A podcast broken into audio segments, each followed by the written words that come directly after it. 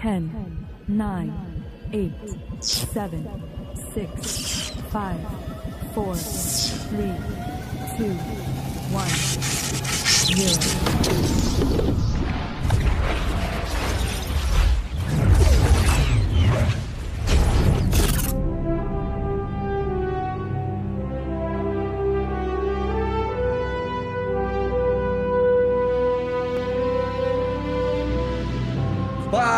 Galera, bem-vindos a mais um episódio de Neuronautas. Aqui quem fala é o Miguel, seu anfitrião, e você é nosso convidado a viajar nessas neuras, universo e tudo mais. E hoje estamos aqui com. Fala pessoal, eu sou o Matheus do canal Netflix no YouTube e abre aspas, eu sou bom, fecha aspas. É que era viu dublado, né? É isso, pô. Meu Deus do céu. Fala galera, aqui é Jonathan Paiva e nessa série eu aprendi que a pedra olha pra baixo e o barco olha pra cima. É, Ah, é. Você roubou a minha entrada. Véi, o Miguel ele simplesmente começou e eu nunca lembro de pensar na entrada. Aí eu. Foi a única coisa que veio à mente. Tá certo. Olá, pessoas. Aqui quem fala é Fernando Alves. E nem todos que vagam perdidos estão. Mas alguns estão. nossa, o cara realmente, literalmente roubou o que eu ia falar, velho. Exatamente. As teu. exatas palavras. As exatas palavras. Toda semana a mesma coisa, né, velho? Então, a, minha, a minha entrada é a mais original. É isso, galera. Hoje a gente se reúne aqui, né, para conversar aí da nossa opinião sobre a série Os Anéis de Poder aí da Amazon, que diz falar, né, sobre o Senhor dos Anéis e etc. É isso que a gente vai discutir aqui hoje. Caraca, mano, eu mereço, Miguel. eu. A minha, a minha- eu já vou avisar os ouvintes que a minha postura nesse programa aqui vai ser diferente, vai ser para resguardar minha saúde.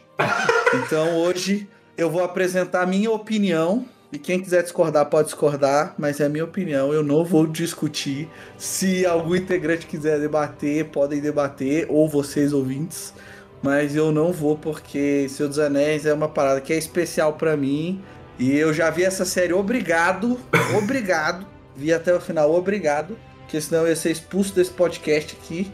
E então vamos lá, né? Vamos, vamos ver o que, que sai aqui. É, a gente prometeu, a gente prometeu que ia ter esse episódio, então a gente tá, tem que cumprir também. E no final das contas, opinião é que nem um anel. Cada um tem o seu.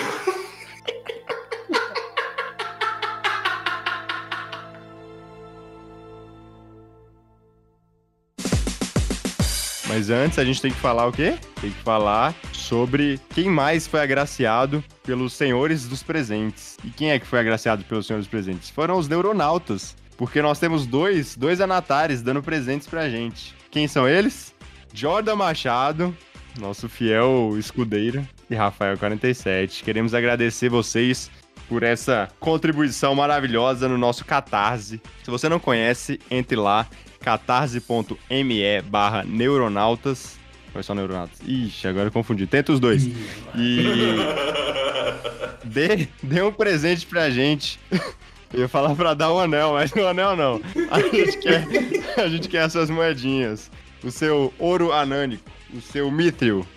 É, não, na moral, depois de ter feito o que eu fiz pra gravar esse episódio, eu mereço, viu? É o hater.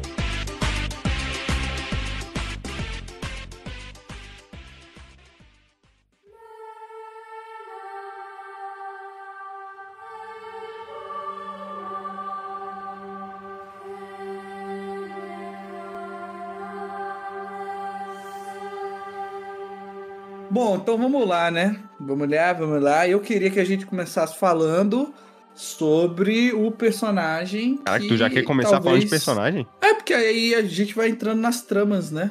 Eu só queria fazer uma introdução aqui sobre a questão dos direitos autorais, né? Porque é uma questão que a galera fica muito confusa. E, e influenciou muito do que essa série é, na verdade. Ou não. Ou sim. Nunca vamos saber. Nunca vamos saber.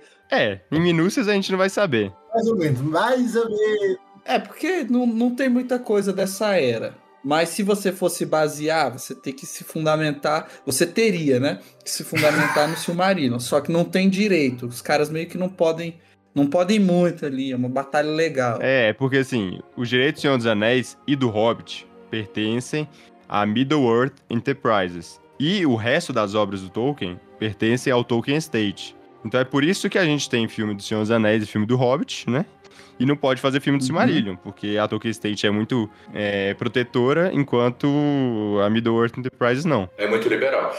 A Tolkien. Estate, inclusive, só especificando, é a família Tolkien. São os herdeiros do J.R.R. Tolkien que mantêm os direitos originais. Por que será, né? Foram eles que cederam a princípio para fazer os filmes e agora, enfim. E aí, quando a Amazon comprou, ela comprou os direitos, né, dos, dos Senhor dos Anéis, E do Hobbit também. incluindo os apêndices que estão lá dentro. E os apêndices Uhum. falam sobre, né, falam um pouco da primeira era, falam um pouco da segunda e falam um pouco da terceira, né? Eles têm um bando de informação jogada lá. E como não tem muita coisa da segunda era, a gente vai ter ali no, nos apêndices, a gente vai ter no Silmarillion, um pouquinho também, mas também é bem resumido, porque o Tolkien não escreveu muito sobre a segunda era. E a gente também tem Contos Inacabados, né? São as, as três principais fontes, né? Que são realmente contos inacabados. Isso. É, para quem ficou na dúvida, não é só um nome conceitual, não. São contos inacabados mesmo. Apesar disso, eles podem sim usar algumas coisas que tá no Silmarillion, no Contos Inacabados. Só que eles têm que ter a permissão, né, do Tolkien Estate. Então, algumas coisas que eles usam, eles têm a permissão. É, a gente não sabe os detalhes, né, de como o que que eles tinham e o que que não tinha. No final, que eu falei, a gente nunca vai saber, né? Então tem como? Tem como. Agora, como esse, isso vai se desenrolar, né? Por exemplo, só de mostrar, eu acho que só de mostrar aquelas árvores lá, é a parada da. da- árvores é, de luz, né? E etc. lá de. de, de, de... O Valinor, eu acho que já, já tem uma parada dessa com a Tolkien State. Então, tipo assim, algumas coisas eles conseguiram permissão, sim. É porque o apêndice ele resume bastante isso. Ele, ele, tipo, ele passa muito é, rapidamente nessas coisas. Então, é, eles poderiam usar esses alguns elementinhos ali do, da primeira era. Isso, tendo isso definido, né? Isso aí dá pra nortear mais ou menos alguma coisa. Então, já que o Jonathan puxou isso, eu acho que então eles deveriam ter vendido a série, não da forma como foi feita. Eu tenho um problema com a série, antes da gente entrar então na série em si, com as pessoas que fizeram a série. E aí vai ator, diretor, roteirista, sei lá, não todos, mas alguns. Porque tinha coisa do tipo de vamos corrigir os erros do Tolkien. Tolkien estava ultrapassado, eu vou, nós iremos além e etc. E assim, eu acho isso bastante ofensivo quando você tá trabalhando na obra de um cara que ninguém pediu para você corrigir, entendeu? E você é um ator que tá ali, foi contratado para fazer um papel e tá dando declaração desse tipo, saca? Então assim, é meio complicado nesse sentido para É, mim. Isso eu concordo. Importante ressaltar que Tolkien, e, tipo assim, e o Senhor dos Anéis, o Hobbit, toda essa saga literária é considerado como o último grande épico da literatura inglesa. É, a forma como foi escrita, o gênero, é realmente Tolkien, Senhor dos Anéis, é livro escolar, da mesma forma que Dom Casmurro é pra gente. Pois é. Assim, isso foi lançado nos anos 50. Isso é uma obra importantíssima da língua inglesa. Não é qualquer merda. Não é só porque é o precursor dos nerds, tá ligado? Ou coisa do tipo, né? Da cultura, ou coisa assim, um grande pilar, né? O cara tinha, ele criou uma língua e inventou um mundo para essa língua, né? A grande, grande Uhum. parada que também falamos aí. É, então, assim, é um, é um trabalho muito bem feito, muito sólido. E eu acho que a partir do momento que você. E ele é importante para muitas pessoas, né? E você chega e já começa nesse sentido, eu acho que você já problematiza é, alguma coisa, você já cria barreira.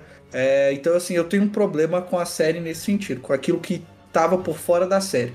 Vocês podem ver os episódios anteriores, é, a gente tava extremamente hypado, né? É, aí foi, foram começando a sair as coisas, esse tipo de coisa. Então isso já não me agradou das pessoas, né? Que estavam envolvidas ali na série. Eu acho que tem muito exagero também, muita fake news e muito tirar do contexto. Muita frase tirada de contexto. Eu acho que foi um pouco exagerado. Por exemplo, a gente teve aquela polêmica lá. Ah, vai ter cena de nudez no Senhor dos Anéis. Mano, não teve. Eu sabia que não ia ter. Não fazia sentido ter. E não teve. Então acho que houve uma, uma certa, né, um certo exagero também.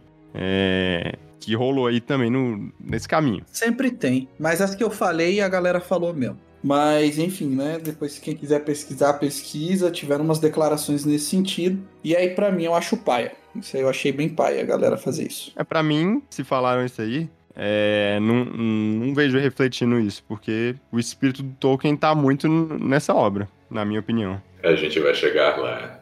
É, vamos lá. Vai, quem, então. quem que você quer começar falando então, já que você queria começar falando de alguém? Não, eu vou. Eu acho que a gente tem que falar do Sauron, mano. Já começa assim. Já começar com ele. Tá bom. Sauron É. sexy. Bora.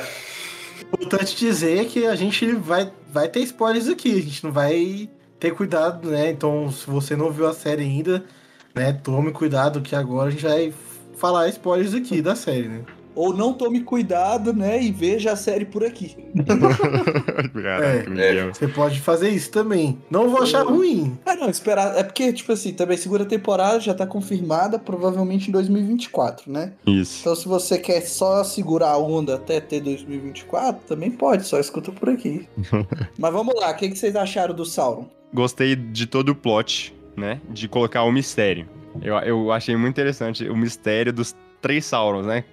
Porque eles apresentaram o Estranho, apresentaram o Halbrand e apresentaram o Adar, né? Uhum. Todo mundo, obviamente, queria saber quem era o Sauron, onde é que tá o Sauron. Então acho que foi muito esperto da parte deles terem criado esse plot de três Saurons. Se esse plot durou demais, se o final foi bom, aí é outra questão. Não, é engraçado, você falou durou demais, eu acho que durou de menos. É sério?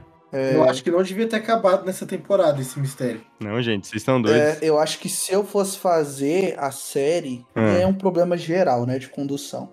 Mas, mano, eu ia revelar o Sauron no, o- no último episódio da penúltima temporada, saca? Ia desenvolver uma parada com várias intrigas e tudo. Acho que assim, que ah, dava pra ter é, feito um pouco diferente, no sentido de, entre aspas, enrolar mais, mas fazer, se fosse feito de um jeito bom, não seria tão, tanta enrolação pra dar um impacto maior na hora da revelação, é pra gente sentir principalmente o que a Galadriel sente, né? É porque, pô, ah, foi o cara que eu salvei a vida, o cara que eu lutei do lado ali na guerra, e é uma coisa que a gente acaba não sentindo tanto. Eu concordo com vocês que, assim, o espírito do Sauron é o espírito da intriga, sabe? O que é presente na Terceira Era, no Senhor dos Anéis. É justamente Uhum. a parada do uns contra os outros, o, tipo assim, alguém que atiça o egoísmo naqueles, assim, realmente a figura do tentador. E vocês dando essa ideia de ter continuado, tipo assim, não ter revelado que o Adar não era, não ter revelado que o estranho não era, é, seria, seria muito interessante você persistir com esse mistério até um ponto mais tardio da trama, assim. Porque aí ia ser, ia ser inclusive respeitar com a ideia do da Galadriel, que é essa ideia de paranoia, de o inimigo está por todos os lados, eu não sei em quem confiar. É, tá, por que que eu acho que foi longe demais, demorou demais? Primeira coisa, porque isso impediu o plot de andar em muitos momentos. É, a, tipo, a, a parte lá do estranho, do, do mago que caiu do céu. Ficou numa grande enrolação, né? Tinha episódio que não acontecia nada, que não servia pra nada. Então, por quê? Porque eles tinham que manter esse mistério até o último episódio. Outra coisa, eles não podiam tocar na questão do Anatar, do Senhor dos Presentes, né? Apesar deles não terem tocado, na minha opinião, direito nessa série. Esse aí é um ponto negativo, mas depois a gente fala.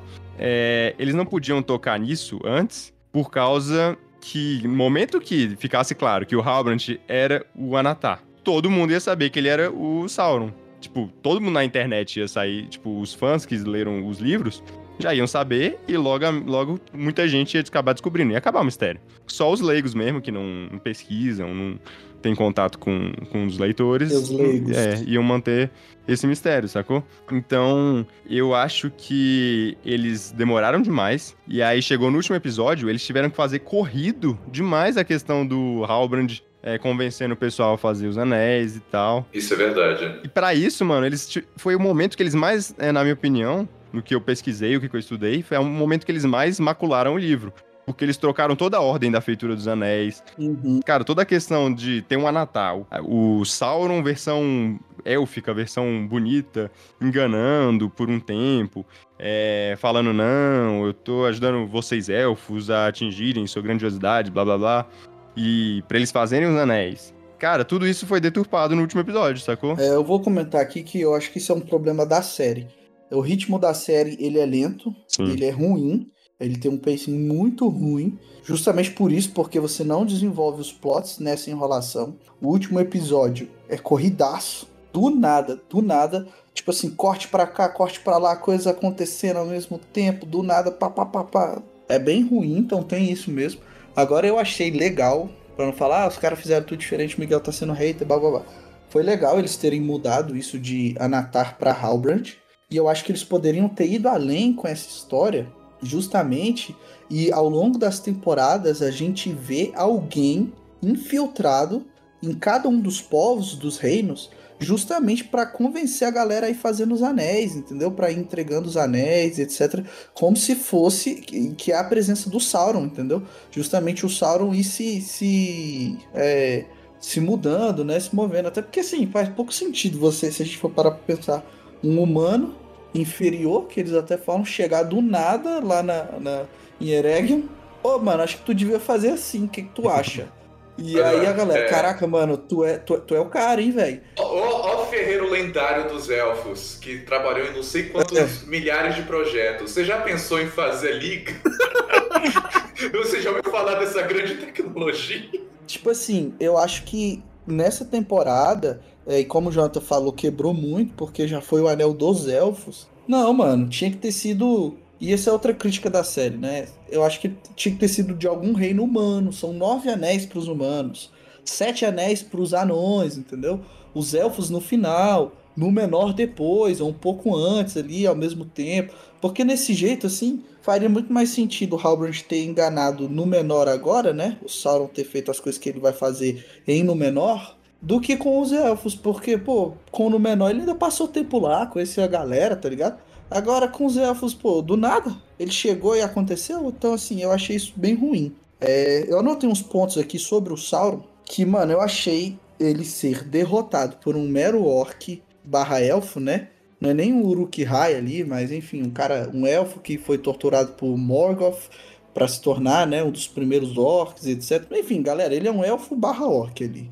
Mano, o Sauron ter sido derrotado por esse cara é uma piada, velho. Isso é triste. Isso chega a ser triste, tá ligado? Porque quando eles colocam isso, mano, quem é esse Sauron, entendeu? Qual é a grandiosidade desse, desse inimigo? Eu acho que perde, saca? Pô, o Sauron foi derrotado por esse maluco aí. Então, isso, isso é complicado. Eu acho que eles têm que explicar melhor isso no futuro, né? Não, mas então, justamente, ainda não tá explicado. A gente só tem o Ada contando a versão dele da história, que eu derrotei, eu matei o Sauron. A gente não sabe então, nenhum contexto, né? Aí eu tenho outro ponto, mano. O que, que o cara tava fazendo no fim do mundo? O Halbrand? É, o Sauron. Lá, lá no, no meio da água? No meio da Eu água. Eu não sei, velho. No fim do mundo, mano. Eu não faço ideia. Ele tomou uma coça tão grande desse do Adar. Que, que foi do norte pro sul. Exato, mano. Ele Mas, mano, ele tomou... caiu no barco, o barco quebrou, eles ficaram naqueles restos, só pode ter sido. Ah, não, então, isso é uma das coisas que podia ter explorado melhor em uma próxima temporada, entendeu? Pra revelar que é o Sauron, entendeu? Tipo, se a série tivesse um ritmo melhor, poderia ter sido melhor trabalhado nesse sentido. É, eu acho que seria interessante, na, no último episódio, ele começar a parte de sedução dele, e aí a Galadriel começa a desconfiar dele, e na próxima temporada a gente vê ele influenciando para fazer os anéis e tal. Para mim seria, seria mais legal, seria mais fiel, mano, também. E uma questão assim de trama política também, porque Exato. Ele poderia, tipo assim, a Galadriel mesmo descobrindo até que é ele, desconfiando muito, tendo quase certeza ali, ele de certa forma manipular todo mundo ao redor, ao ponto dela, tipo, dando e sendo minada, né, a influência dela e, e, e nela não conseguir mostrar pros outros, né, é, que, que ele tava fazendo merda e tal. Isso, ninguém acreditar nela, né? Isso, exatamente, não teve isso. Tipo assim, já o foi... Que era o que tava acontecendo, na verdade. Exato, é, só que agora, tipo, se ele aparecer por ali, meu irmão, já é, acabou. Mais ou menos, que é um problema, porque ela não contou para ninguém, né? Exato, não contou pra ninguém. É, a, gente chega, a gente chega nesse ponto. Mas justamente isso que você falou, não é porque a gente tá vendo o ressurgimento de Game of Thrones, né? Que tem muito isso de trama política. Mas, mano, era a chance de fazer uma parada muito bem feita, inclusive aprendendo com Game of Thrones aí, com o caso do dragão e com o tempo bom de God. Porque o Sauron é o personagem para fazer essa trama, velho, para ser astuto. Para não dizer, é... e até anotei aqui, eu acho que faltou um pouco abordar o lado astuto do personagem, porque se a gente for ver, o Halbrand ele é levado de um lado por outro e ele só se metia em furada por causa da Galadriel. Então era tipo assim, velho. O maluco tava tentando. Olha, olha, como é que ficou. Pô, cheguei em Númenor caraca, que lugar top, eu quero ficar aqui, quer fazer as maquinações dele lá. A Galadriel arrasta ele pra outro lugar. Não, beleza, que arrasta pra outro lugar. Aí fica assim. Então, tipo assim, era o Sauron também sendo constantemente zoado pela Galadriel, que não deixava o cara ficar num lugar quieto para fazer os planos dele e ficava arrastando ele. Então, tipo assim, eu acho que faltou um pouco justamente desses planos do, do Sauron serem colocados, do cara ser realmente o enganador, né? O deceiver, justa, justamente, o cara que vai tentar, como o Fernando falou muito bem, porque é essa, esse é o boneco, cara. Ele não é tão poderoso quanto o antigo Senhor do Escuro, né? O Morgoth, mas ele é muito mais astuto. Então faltou Uhum. isso. Tem uma, uma frase assim dele, que foi no episódio 4, que pra mim é o melhor episódio da série, que eu falei, cara, beleza, isso é um ponto positivo, esse, esse é o Sauron. E foi quando eu vi que era o Sauron. Que ele fala bem assim, né? Ah, quando eles estão lá, na- lá presos. Ah, encontra nos seus, o que seus inimigos mais temem, né? É, e deu uma forma deles superarem isso e etc. E então você terá como dominá-los. Aí Eu falei, cara, esse cara é o Sauron. Por quê? Porque essa frase é justamente o que ele faz, entendeu? Sim. É justamente como o cara vai agir. E eu achei genial. Nisso aqui eu achei um ponto positivo do personagem. É, acho que foi o único também, né? Meu último ponto sobre ele é que ele, ele amar a Galadriel é uma piada. Uma piada. Ele o quê? Mas eu não achei que ele amou a Galadriel. Não, não, não, Miguel. O Miguel, ele, se ele vê um homem com uma mulher, sempre ele vai falar que é um casal. Toda vez isso. Nossa, mano, mas Toda ele- série, todo ele- filme ele fala isso. Mano, o maluco literalmente falou que ia fazer dela a rainha dele. Cara, você acabou de dizer, Miguel, que ele é o mestre da manipulação. Não, tudo bem, mas aí é o que eu. Ó, aí o que, que eu vou colocar? Ele querer colocar isso como manipulação pra ela é uma coisa que ele faria, que eu acho ok. Eu acho agora esse envolvimento dos dois ruim, porque assim. Pode ser a minha leitura, e aí cada ouvinte diz aí o que, que tem, que vocês podem falar o que, que vocês acharam. Na cena depois que eles lutam e falam, ah, eu senti que eu posso finalmente me libertar, estando com você, sei lá o quê.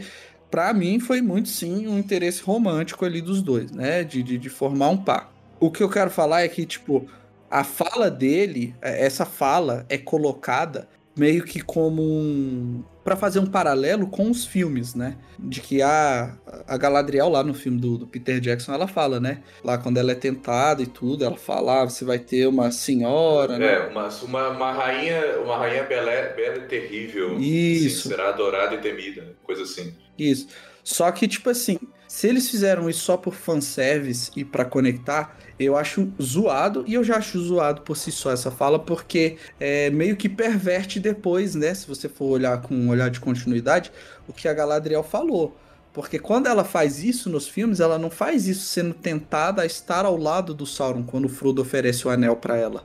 Ela fala no lugar de um senhor do escuro, ou seja, ela ia tirar o Sauron, né? Ela seria a dona de tudo. No lugar de um senhor do escuro, você vai ter uma, é, uma senhora, uma dama, né? Que não vai ser é, feia, mas que vai ser bela. E aí fala tudo aquilo que o Robert falou pra ela e etc. Então, assim, é, eu acho que é muito pai essa parada de, de, de tentar colocar uma aliança ali entre os dois, porque até perverte a continuidade futura, né? Do que a gente já sabe ali que acontece. Então, pra mim, essa é a visão, assim, de- dessa cena, assim, que, que, que foi paia. Mas foi uma tentativa do, do Sauron, não dela. É, né? Mas tipo, eu, eu, eu critico a série ter colocado essa frase. Essa frase específica foi pra conectar com o filme lá do Peter Jackson, né? O, o- a Sociedade do Anel. Só que, na verdade, se você for parar pra pensar, ela meio que quebra, né? Porque, pô, então lá, lá a Galadriel tá sendo tentada, na verdade, a- ela fala isso porque ela, ela tá sendo tentada a ficar com o Sauron mesmo, e etc. E sendo que quando a gente viu, né? Porque saiu antes, a gente sabe que não foi isso. Não, não, não era essa a parada, né?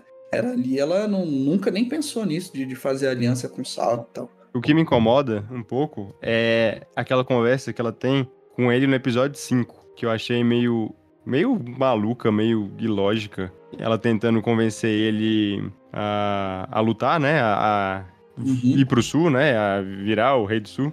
E, e ela começa a falar uma coisa que não faz sentido com coisa, que você tem que chegar perto do mal pra você não sei o que do mal. Então, né, é, é porque é o seguinte, Jonathan, você tem um barco e uma pedra. É. Não, assim, É a filosofia dessa série maluca, saca? Não, eu acho que toda essa história aí do barco, da pedra, por mais que seja uma filosofia meio barata, foi, foi. Não sei, não foi uma metáfora meio barata, meio, sei lá, boba. É, isso foi uma coisa que eles né, fizeram legal. Que o, o último episódio, refletindo primeiro, ela mudou, ela viu, né, as besteiras que ela fez, o quanto o ódio dela aí, a, irracionalidade, querendo vingança, né? O que que fez com ela. Eu acho que isso foi um ponto positivo, mas no episódio 5, mano, a conversa pra mim, ela faz sentido nenhum. Os caras tão malucos, pô. É tipo assim, uma parada que tem né, presente aí Senhor dos Anéis é, é justamente os absolutos, né? Então o mal é o mal e o bem é o bem. Para com essa porcaria, velho, de ter que tocar o mal pra saber o que é o bem. Não existe isso, não, velho. O espírito do Tolkien nisso tá se, tá se remoendo no túmulo, tá ligado? Tá lá contando pra Deus, olha lá, o que, que eles estão fazendo, ó, ó. É isso que tá falando, pô. Porque, mano, isso aí foi bizarro, bizarro. A Galadriel tava muito louca. Muito louca nisso aí, eu achei bizarro. É, esse ensinamento que vem do irmão, né? É uma parada meio bizarra, esse ensinamento aí. É, é tipo assim, muito se falou, né, da questão. é, e realmente, né, é uma coisa que traz estranheza a questão dela ser uma guerreira, né? Uma elfa amardurada ali que, que derruba troll e tudo, né? E realmente é muito diferente daquela Galadriel que a gente conhece, né? Tanto no, no Senhor dos Anéis quanto no Hobbit. É... Tipo assim, eu, eu consegui me acostumar, sabe? É, e assim, entender a proposta deles, né? Pô, é- é são milhares de anos, né? Então, realmente, um personagem pode passar por essa mudança. Tipo, o que, que vocês acharam dessa parada? Não, não vi problema nenhum. Inclusive, o, é confirmado que ela foi já uma Amazona no, nos livros. É uma, uma guerreira de postura amazona. É, tem esse relato, né? Que ela lem- lembrava uma Amazona. É, não tem problema com ela ser guerreira, não, mano. É, se você quer fazer o personagem é, mudar, né? Eu, eu- eu- não sei por que, que as pessoas ficaram tão é, frustradas, mano. Sendo que Senhor dos Anéis claramente se passa muito tempo depois. Não sei porque as pessoas ficaram tão frustradas em ver um personagem que, que evoluiu, sacou? Que antigamente não Não, era. eu, eu, eu sei, eu sei. Ah. Eu não tenho problema com ela ser uma guerreira. É, eu acho que a gente se acostuma, é diferente, vai causar estranheza no começo, até porque ela não é uma simples guerreira, né? Ela é a melhor lutadora do mundo. É, é, cab- ela é bicha cabulosa. Isso aí até digo que ok, porque depois eu fui pesquisar, tem hora que fala que ela lutou contra o Fëanor, que também não é qualquer coisa. Então, pô, beleza. Ok, vamos colocar aí, não tem problema. Agora, o meu, o meu problema é que, assim, pra mim, Galadriel ficou descaracterizada, bastante descaracterizada no personagem, nas suas ações. E assim, não é um problema, tipo, pra mim, dela evoluir e ver ali, pô, caraca, Galadriel era mó otária, mano. Que nem. Eu lembrei agora do Monstros S.A., velho. Que o Monstros S.A. 2, sei lá, os caras eram mó otários e depois ficam gente boa. Então, assim, não é esse problema. A questão é que se a gente for olhar, ela já tinha o jeito dela gente boa, vamos colocar assim, antes desses acontecimentos. Aí depois ela fica agora otária, né, na série. E depois ela volta a ficar gente boa. É meio que assim, vamos colocar otária. Por que, que eu acho que ela ficou descaracterizada? Mano, ela, a Galadriel, não que ela não, não possa ser essa guerreira, mas ela é tipo assim, ela é o expoente da beleza, de luz, de graça, né? De, de, de sabedoria. Ao ponto de, tipo assim, Galadriel poderia parar um exército sem lutar, pô. Da, da presença dela, de, de falar com a galera e etc. Só que aqui a gente vê uma Galadriel mano, que todas as chances, mano, que ela tem, ela consegue ser uma babaca, velho. Ela é turrona. Ela parece um anão, entendeu? Ela é o que a gente, o que a gente vê na Galadriel é o que a gente espera de um anão. Então talvez a galera tenha se confundido, né? Então pra mim é nesse sentido, sabe? Que ela é muito turrona, ela é muito brigona, ela é orgulhosa pra caramba. Episódio que ela chega em Númenor, velho, nossa, que raiva, velho. Muito estourada. Então, assim, ela meio que, que, que, vai contra, e ela já tem milhares de anos, ela já tem milhares de anos nessa época aí. Ela vai bem contra aquilo que se é construído ao longo do tempo com a personagem. Inclusive, de como eu disse aqui, né? Ela enfrenta Fëanor, que é um dos grandes elfos aí, etc., em algum momento, justamente para fazer aquilo que é correto, e sem ser, tipo, sem ser babaca ou coisa do tipo, né? Que nem ela tava sendo aqui. Enfim, para mim é isso que, que, que, chocou. De novo, não gosto do romance dela com o Sauron. Na minha interpretação, eles quiseram colocar um romance. Se vocês não, não, quiserem. não, não, não teve, Ah. Miguel. Miguel, não teve. Mano, claramente botavam cenas deles conversando sem olhar um pra cara do outro. Pra não dar a entender que eles estavam flertando com o outro, mano. Não tem nada de romance Mas sabe, é- é- mas aí o problema é que a personagem é desse jeito com todo mundo, né, mano? Aí não dá pra diferenciar, tá ligado? É o jeito dela falar com geral, pô. Mas É, enfim, marido dela foi pro espaço, né, mano? é, e é o, é o mistério da próxima temporada. Exato, eu acho que isso é mistério. Ó, aqui eu tava até conversando com o irmão do, do Matheus, o Felipe, né? E aí ele até falou de um plot que eu concordei que seria maneiro. Do marido dela reencarnar, né? Porque ele não morre, mano. Ele- não pode morrer, entendeu? Ele não, Não, pode. ele, ele não tá é morto, uma não. Ele não tá morto, não. Só que assim, eu prefiro, exatamente, eu prefiro que ele reencarne, porque elfos podem fazer isso. E aí, se acontecer, né, no trailer daqui dois anos a gente conta sobre. Mais do que ele estar preso, porque, tipo assim, a guerra já acabou também, tem vários anos, o maluco tá fazendo o quê, velho? Tá de férias ali e ninguém nunca ouviu falar dele. E o maluco é brabo, pô. Então, assim, querem voltar. Tá, foi pro espaço. Então eu achei isso esquisito. Não, pelo amor de Deus, se eles, se eles reencarnarem ele, aí vai ser totalmente contra o livro, porque eles só reencarnam em Valinor. Não, não, o Glorfindel reencarnou na Terra, é, na Terra Média. Não, mas aí foi uma exceção, não foi? É porque assim, eles podem reencarnar. Os elfos, vamos lá, os elfos eles podem reencarnar aqui, caso eles tenham, tipo assim, é, se arrepen- não tenham feito mal em vida, quem fez se arrependeu, não estejam com nenhum dese- desejo mal e etc, né? E aí podem ser enviados de volta pra Terra-média. É, isso pode acontecer sim. Eu acho que ele realmente vai ter algum plot aí dele tá perdido, é, prisioneiro, algo assim mesmo. Ele vai estar lá onde o Gandalf tá indo, mano. Olha aí. É. Mano, a Galadriel é o ser mais poderoso que já pisou nessa série. Vocês têm noção disso, né? Ah, bom, o Jonathan até argumentou que a personagem ela ainda tá, ela tá evoluindo, né? Ela tá, ainda tem que aprender ali, etc. Vai aprender com os erros, vai buscar melhorar. Mas, tipo assim, vocês têm noção que a Galadriel, num estado, de, o que eu vou chamar aqui de estado de graça rebaixado, não é o estado de graça alto que a gente vê ela no Senhor dos Anéis, no Hobbit, etc. Então ela tá no estado de graça rebaixado. E mesmo assim, ela consegue resistir à tentação do próprio Sauron. Sendo que a gente vê no futuro que o anel, que é uma extensão do Sauron, é só uma extensão, não é nem o Sauron por completo, é uma extensão do Sauron, corrompe qualquer um. Inclusive ela quase foi corrompida. Aí, tipo assim, eu fico, velho, pô, mano, a gente sabe que a Galadriel é cabulosa. Por que, que a série quis retratar desse jeito? Ela não tem mais pra onde evoluir, pô. Ela já resistiu ao Sauron em pessoa, sabendo que era o Sauron, sendo tentada com ele usando os poderes mesmo dele ali. E acabou, sacou? Vai, Miguel, tu quer que ela evolua ou não quer que ela evolua? Não, eu não tenho problema, mas o que eu tô falando aqui é justamente contraditório. Como que ela vai evoluir se ela já fez o maior feito de todos? Mas a questão agora é ela mostrar a sabedoria que ela vai começar a desenvolver, né? É a mudança de personalidade, porque, como você disse, ela tava turrona, ela tava explosiva na série, e a gente, por mais que ela conseguiu né, segurar o Sauron, agora tem que ver o, ela se transformando na Galadriel do Senhor dos Anéis, né?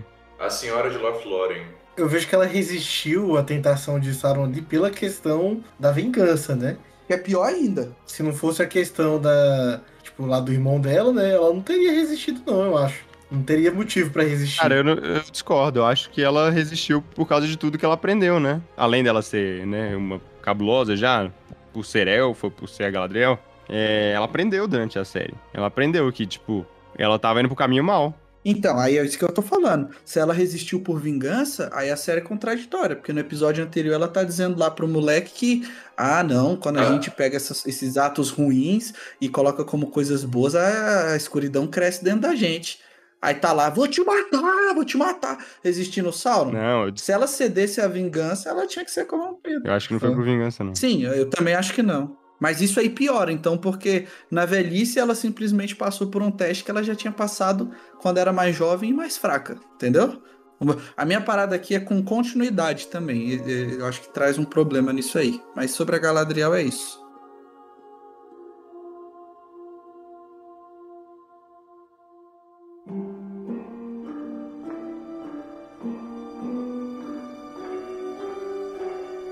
Baby Gandalf. Meu Deus. Eu não acho que seja o Gandalf. Gandalf. Não, não, vamos chamar de o estranho aqui, porque não tá confirmado que ele é o Gandalf. Não, mano. Não, se não, se não for, se não for o Gandalf, aí a série é, É é pior. muito pior do que qualquer coisa. Sabe por quê? Mano, eu Sabe por comecei a Eu pensar. Mas calma, deixa eu te falar por quê primeiro. Fala aí, meu. O cara vem e me mete pelo menos 53 frases por segundo que o Gandalf falou, mano. É, Então, se não for o Gandalf, meu amigo, aí você tá desperdiçando frases de um, né, de um personagem, de um dos personagens mais aclamados de todos os tempos, né? Assim, é, se não for o Gandalf, você realmente tá de sacanagem com a minha cara. Que, tipo assim, o- os, os hobbits, os, os pés peludos, entraram em contato com dois magos e os dois chegaram à mesma conclusão, cara. Ué, então, não de pode? repente, a história do Gandalf não é, a- tão especial, cara. O relacionamento deles com, com os hobbits se perde nisso, porque, sei lá, sabe? Eu vou falar que eu comecei vendo e eu achei que não era o Gandalf. Na verdade, eu torcia para não ser o Gandalf, pra torcia. gente ver a série explorando algo que a gente não conhece. Exatamente. Então eu pensei que poderia ser o Saruman, talvez. é, bom, os que a gente conhece, né? Rasdagash. Eu até que torci para ser um dos azuis, dos magos azuis que a gente não sabe muito a respeito. É, talvez eles pudessem até ter explorado os magos azuis entrando em contato com os anões, né? Já que eles ficavam nas montanhas. Isso seria maneiro. Não tem coisa escrita a respeito. E aqui tem um lugar para a série criar. Mas vamos lá. Eu, eu tinha notado esse ponto que os meninos falaram, achei interessante, porque depois do que foi essa primeira temporada, velho, se não for o Gandalf é muito triste. Vocês, a galera tá de sacanagem, porque o Rasdagast é um cara que fica só nas florestas e liga só pros animais ali, né, pra, pra criação em si, pra natureza. E o Saruman nunca, nunca deu valor pro, pros hobbits. E ele justamente menospreza justamente por serem pequenos. Tem que ser o Gandalf, entendeu? As frases que colocou, as paradas. Então eu acho que tem que ser. Eu achei ruim, na verdade, ele vir como um tijolinho. Eu achei bem, bem, bem, Não, bem então. esquisito isso. Ele bateu a cabeça muito forte. Calma, vamos, vamos ver o que o Jonathan É. vai falar. Depois do último episódio, tem sim, tem muito, muito espaço pra ser o Gandalf, né? Porque eles mudaram várias coisas na, na história lá da Forja dos Anéis, né? Então pode ser que ele esteja mudando muita coisa do Gandalf também. Mas eu não botaria minha mão no fogo de jeito nenhum, porque durante toda a série, ela foi muito sacana só pra manter o mistério. Você pode parar Ah, pra isso a pensar. gente já sabe, é, que a série é mó sacana, mano. Você pode parar pra pensar várias, várias coisas que eles, que eles fizeram pra enganar a gente de que o Star aí fosse o Sauron. Eles botaram ele fazendo fogo frio, eles botaram ele matando vagalume, eles botaram aquelas sacerdotisas lá chamando ele de Sauron. Então eles fizeram de tudo pra enganar a gente. E eles podem estar usando as frases do filme pra estar enganando a gente também. Afinal, a série, ela se baseia nos livros, não é nos filmes. Então eles podem estar usando esse conhecimento dos filmes pra enganar o fã. O fã. Mas aí eu venho com outra parada, que é justamente vocês que conhecem mais, vocês que conhecem mais os livros, vocês sabem que o, o Gandalf não vem na Segunda Era, né? Não nesse Exato. momento. Exatamente. Então, justamente aí que cai esse argumento, porque eu não, não, né, não li os livros e tudo, então não, não sou nem guardião dos livros assim, tipo, pra mim não, não, ter, não seria o maior pecado, nossa, o Gandalf veio agora, mas pra mim, entrando já na questão do que eu achei, eu achei mal executado, principalmente o final dessa, dessa, desse arco aí do, do suposto Gandalf. Tipo Achou assim, ruim? não, eu não gostei muito não, cara, eu achei muito forçado esse, todo esse easter egg com, a, com 50 mil frases dele, Ah, não. sabe? Você tá falando, você achou forçado a conexão com o Gandalf. Você não tá falando que achou forçado a história em si. É, não, não a história em si, tudo bem, caiu um cara lá do céu e tal, tem um mistério ali envol- envolvido, é até bacana. Só que o final, assim, forçar essa parada do Gandalf nele, pra mim não foi bem executado. Pra mim é outra parada que podia ter mantido um mistério melhor. Que podia ficar pra, um- uma próxima temporada, não precisava ter jogado já isso, essa enxurrada de, de frases e tal. Ele poderia Justamente. ter. Ele Não é poderia ter Gandalf. salvo, ele poderia ter salvo ali a- a- os hobbits, né, e tudo, usado magia, né, porque a gente já sabia que o cara era um mago, já tava construindo a temporada É. toda. Só As que, próprias magias são as magias do Gandalf. pois é, não, e aí, e aí assim, eu achei mu- muito enxurrada no final, pra, sei lá, mano, eu, ah, esse eu sou bom também, eu achei que é bem caído, porque foi a minha entrada e por isso que eu falei. Aí que eu falei, velho, o maluco tijolinho, por quê, velho? Por que, que ele tinha que vir tijolinho? Aí eu sei lá, mano, eu não, não curti muito, assim, quer usar, pra mim nem deveria usar, mas se quer usar, acho que tinha que ser melhor executado. Acho que é é Isso, com respeito. Eu vou, eu vou defender que não é o Gandalf, porque se for o Gandalf, eu vou ficar muito puto. Eu vou ficar com muita raiva. Porque assim, quebra tudo, tudo do Gandalf. Primeiro, Gandalf não veio do céu, o bicho ele veio de barco. E isso tá no Senhor dos Anéis, então eles podem usar isso. Sim. Segundo, o Gandalf, ele não tem papel na Segunda Era. Então eles botarem ele como personagem principal de uma série que fala sobre a Segunda Era, nossa, vai ser zoado demais. E terceiro, Gandalf fala que nunca vai, foi pro leste, nunca vai pro leste. Então, É, então, ele tá indo pro leste. esse é um ponto, isso que eu ia falar. Ó, pra não dizer que eu só critico, eu achei, ó, não queria que fosse o Gandalf. Não queria, queria ver, explorar uma parada diferente. Podia ser alguma coisa que a gente não viu, mas sendo o Gandalf, e agora eu acho que precisa ser depois dessas referências todas. É, eu acho que é legal explorar e criar essa relação com os hobbits, né? Porque a gente sabe que os hobbits, é, o Gandalf tem muito apreço por eles. Então, é, eu achei diferente vários outros pontos da série, né? Que essa escolha de ser o Gandalf ali, ela constrói, colabora e enriquece algo que pra gente já é muito querido e algo que já é canônico, né? Que é definido. Então eu acho legal ver a evolução é, da relação, né? O início da relação do Gandalf com, com os hobbits e tal. Se for isso, acho que dá para desenvolver legal. Não queria que fosse, mas acho que agora tem que ser, né? É, eu. Aí a dualidade. E mais tem esse ponto que o Jonathan falou. O Gandalf realmente nunca foi para esse lugar aí que eles estão colocando na série como algo grande, inclusive, já coloca aí Rum. Gandalf nunca foi para lá. Quem foi para lá? Saruman, Hasdagast, não sei se os azuis foram. Acho que os azuis foram também. Então, assim, medo de colocarem um desses aí, porque aí vai ficar bem esquisito, mano. Aquilo Cara, que eu falei, mim, vai quebrar. o melhor seria ser os Magos Azuis, porque são justamente os que a gente tem menos informações no- nos livros. E, pelo que eu sei, eles foram lá pra criar um, um- uma maneira de dissuadir, né, as, as coisas do Sauron. Então eles meio que parece que criam cultos falsos, né? Pra mim, eu prefiro que seja o- os azuis, mas aí teria que botar outro azul, né, também na história. Assim, Eu- na verdade, o Jonathan tá mantendo a esperança de não ser o. Isso, O que eu não consigo, cara. O que eu acho que eu consigo. não- que eu acho que a série não vai fazer, eles não vão ter coragem. Essa série fez de tudo pra me enganar, mano. Então ela pode estar continuando a fazer isso. Então, eu gostaria de comentar, primeiro ponto. Essa série fez de tudo pra nos enganar, cara. Que sacanagem. Conseguiu, né? Não, que ódio. Assim, eu vou dizer que essa é a- é pior parte assim da série, acima de, de tudo. Essa constância de tentar gerar conteúdo por debate, por teoria, de ah, será que é, será que não é assim? Tem jeito melhor de fazer isso acontecer e não foi esse, cara.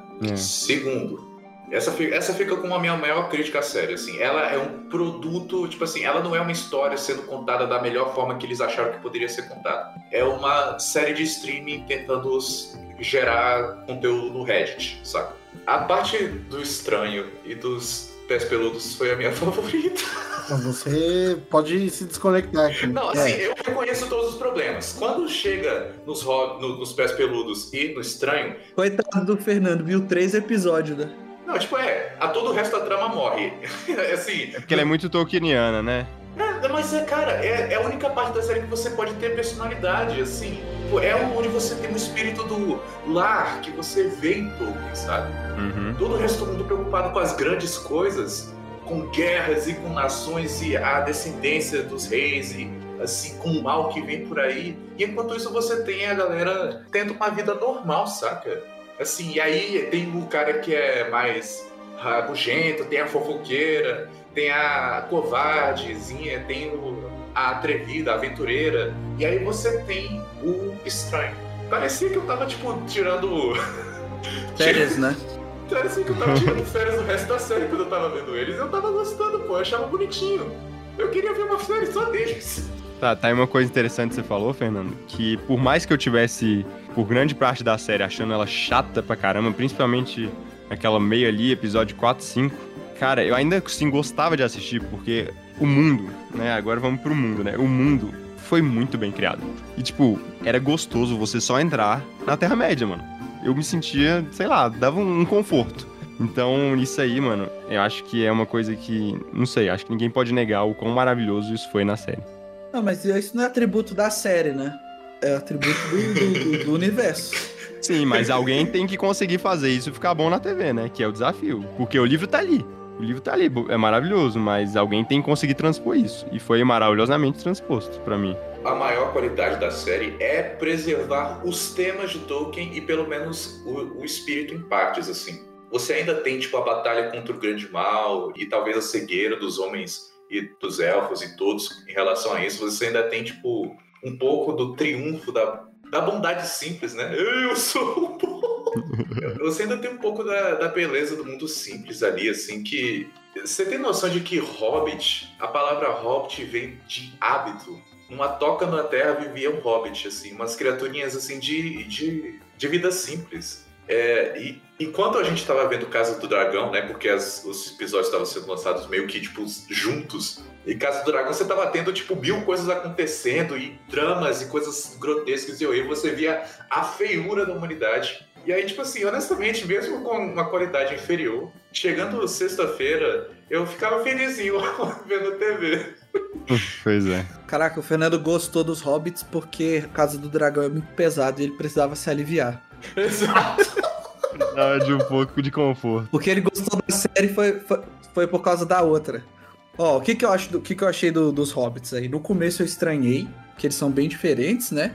Mas beleza, acho legal, aí acho que não, não é ofensivo você você criar ali em cima, que a gente consegue ver que eles eventualmente vão chegar, né, onde tem que chegar. Uhum. Então acho que eles vão melhorando até o final da série. Como o Fernando falou, muitas vezes, cara, eu me divertia muito com os sobrenomes deles. Uhum. É muito bom, velho. Eram ótimos sobrenomes, assim, ah, pé digno, Tadinho. isso, pé, alguma coisa, sempre de pé, né? Assim, então, tipo assim, pô, isso realmente fico- ficou bacana, dá, dá pra ver. E o que eu achei zoado foi o poema, sei lá, a profecia, como você quer colocar, sobre o Aragorn, vindo da música aleatória número 5 do Hobbit aleatório número 8, né? Então, nem, nem tudo que, que é justamente a entrada, nem todos que vagam estão perdidos, né? Pô, isso é uma grande frase, inclusive, do, do próprio Gandalf. E por, por isso que tem que ser o Gandalf também. É, lá depois, tanto pra falar com o Aragorn, quanto frase de sabedoria, né? Pra, pra se referir ao Aragorn. Então, assim, pô, do nada isso veio da música aleatória do- dos Hobbits, pô. Cara, mas eu, isso, eu achei mesmo. isso é muito Tolkien, mano. Tolkien é sobre a evolução desse, desse mundinho. Esse mundinho que foi se criando, foi evoluindo. E, cara, é- é- isso é muito real. Tipo, canções que vão surgindo e elas vão sendo passadas de pessoa a pessoa, vão ganhando os novos significados. Eu acho que isso é bem interessante, na verdade, na minha opinião. Uhum. Não, eu acho que seria legal se ele tivesse ensinado pra eles, porque tipo assim, beleza, de onde é que eles eles viram isso, entendeu? De onde é que veio essa sabedoria perdida? Foi só jogado ali, entendeu? Talvez pra quem não, não tenha pegado, porque essa é uma das, da- das grandes frases célebres aí que a gente tem, né? Talvez quem não tenha pegado ficou de boa. Mas, tipo assim, pra gente que isso é uma parada que é relevante, né? Pô, eu, acho que poderia ter sido melhor explorado e não só, ô, canta aquela música lá enquanto a gente anda. Eu achei maravilhoso. Eu, eu gostei muito, achei a música bonita. E eu acho que, na verdade, encaixa com o que eles fizeram, assim, essa ideia da pré-sociedade dos hobbits, né? Que os hobbits vivem no condado e é uma sociedade super isolada, assim, que não, não lida com as outras coisas do mundo. É um pon- pontinho simples e eu gostei que, tipo, eles começaram como migrantes, sabe? que eles não param em um lugar, eles não têm casa, eles não têm raiz. É o oposto, né, dos hobbits. Não, é o oposto, mas eu, tipo, consigo ver. Eu consigo ver essa sociedade virando aquela, saca? Tipo assim. E É, foi achando- o que eu falei. Vai chegar. Não é uma crítica, mas é só interessante ver que é o oposto, né? O É. Hobbit não quer sair da, da, da toca dele, ele quer ficar ali, ali é a casa dele. A gente vê muito isso no, próprio Bilbo, né? Pô, eu É. vou, vou sair daqui por quê? Eu acho, mas eu acho que interessante que essa sabedoria, nem todos que vagam estão perdidos, ter saído dessa sociedade, sabe? Eu acho que faz sentido. É, isso aí vai ser usado lá na frente, né? Pra uma parada grandiosa. Eu só queria que tivesse sido explicado um pouco mais por quê. Talvez eles pudessem ter falado mais dessa música. Ah, lembra dessa música que a gente aprendeu quando aconteceu tal, tal, tal, tal. Porque ficou só jogado, né? Você pega ali porque, pô, ah, essa frase eu conheço. Mas enfim. Ah, Eu não acho que ficou jogado. Eu acho que tem tudo a ver com aqueles personagens ali, com a jornada então de. tem que ser o Gandalf. Mano, É, eu vou. Não, Jonathan, infelizmente eu vou te dizer, cara, é o Gandalf, não tem jeito. Não acaba com a minha esperança, não, mano. Não, mano, eu, eu vou, eu vou ser sincero com você, Jonathan. Eu não vou te enganar, é o Gandalf, mano. É isso, escolha, escolha um lado, porque se, se foi daí é o Gandalf, pô. Eu tô escolhendo gostar da série agora. Ah, Então eu vou escolher que não é o Gandalf. Tá bom, Tá tá bom. bom. Vou deixar por enquanto, eu vou deixar É. por enquanto. Então tá.